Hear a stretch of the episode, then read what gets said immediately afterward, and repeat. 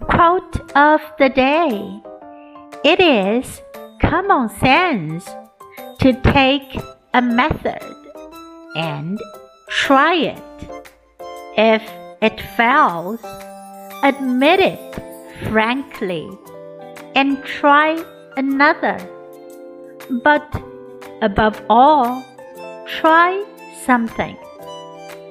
By Franklin D. Roosevelt. 大家都知道要采取一种方法，并加以尝试。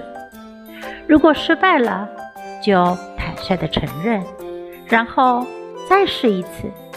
但最重要的是要尝试些什么。It is common sense to take a method and try it.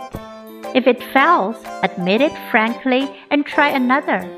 But above all, try something. Word of the day Common sense. Common sense. 常识。